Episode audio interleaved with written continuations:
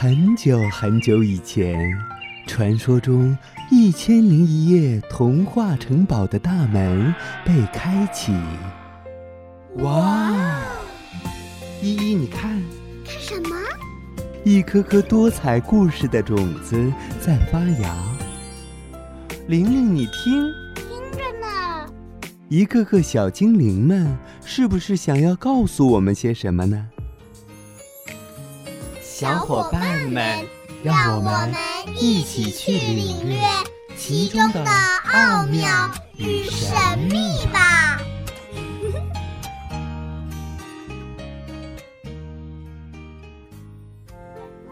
大家好，我是本期小主播，我的名字叫做侯芳心。今天呢，我给你们讲一个故事，名字叫做《咕叽咕叽》。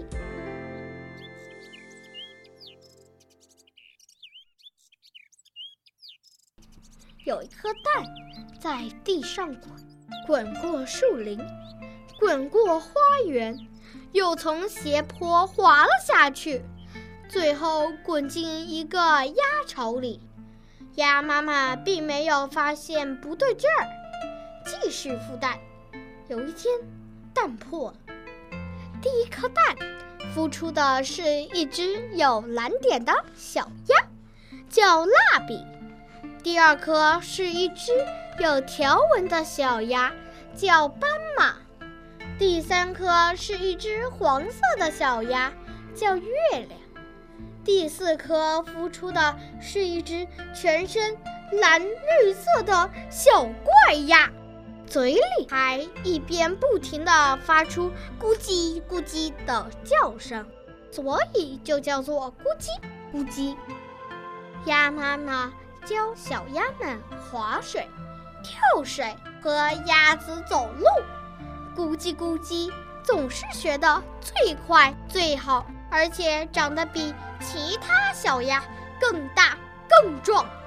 无论长得怎么样，鸭妈妈都一样爱它们。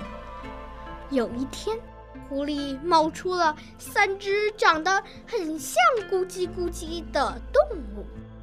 三只鳄鱼咧嘴笑着，笑得全世界的人都知道它们有一嘴大尖牙。三只鳄鱼张开大嘴说：“看，这里有一只笨鳄鱼，它在学美味可口的鸭子走路，咕叽咕叽大叫。我不是鳄鱼，我是鸭子。”三只鳄鱼大笑着。你看看自己，没有羽毛，没有扁扁的嘴和肥肥的大脚，你只有绿蓝绿蓝的皮肤，尖尖的大爪子，锐利的牙齿和一身坏鳄鱼的味道，就和我们一模一样。第一只坏鳄鱼说：“蓝绿色的身体能够让你躲在水里。”慢慢接近肥嫩的鸭群，不被发现。第二只坏鳄鱼说：“尖尖的大爪子可以让你紧紧抓住肥鸭，不让它逃跑。”第三只坏鳄鱼接着说：“锐利的牙齿可以让你撕破鲜嫩多汁的肥鸡。”嗯，味道简直美极了。三只鳄鱼奸笑着，我们知道你和一群美味可口的肥鸭住在一起。明天你就把它们带到桥上玩跳水。我们张开大嘴在桥下等着。咕叽咕叽问：“我为什么要听你们的？”因为我们都是鳄鱼，应该互相帮忙。说完，三只坏鳄鱼。就消失在草丛里，难过的咕叽咕叽来到湖边。我不是鸭子，而是一只坏鳄鱼。咕叽咕叽对着湖面做了一个很凶的表情。这时候，湖面浮出了一个好笑的模样，咕叽咕叽笑了起来。不是鳄鱼，也不是鸭子，我是鳄鱼呀！三只坏鳄鱼那么可恶，还想吃掉我的家人，我一定要想一个办法，给他们一点教训。咕叽咕叽坐在石头上，想着想着，终于想到一个好办法，就放心的回家了。那天晚上，三只坏鳄鱼一边磨着大金牙，一边想着美味的肥鸭，准备明天好好大吃一顿。第二天，咕叽咕叽依照三只鳄鱼的指示。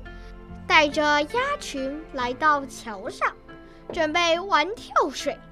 三只坏鳄鱼在桥下张开大嘴，等着肥鸭跳下来。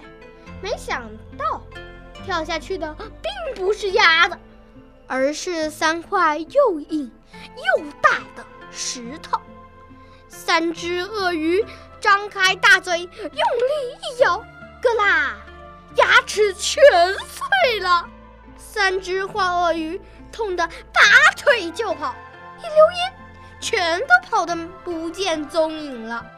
咕叽咕叽叫了所有的鸭子，大家高兴地把咕叽咕叽举起，围着湖边跳舞。咕叽咕叽成了鸭子心目中的大英雄。从此以后，咕叽咕叽和鸭妈妈、蜡笔、斑马、月光。继续生活在一起，一天比一天更勇敢、更强壮，成了一只快乐的鳄鱼鸭。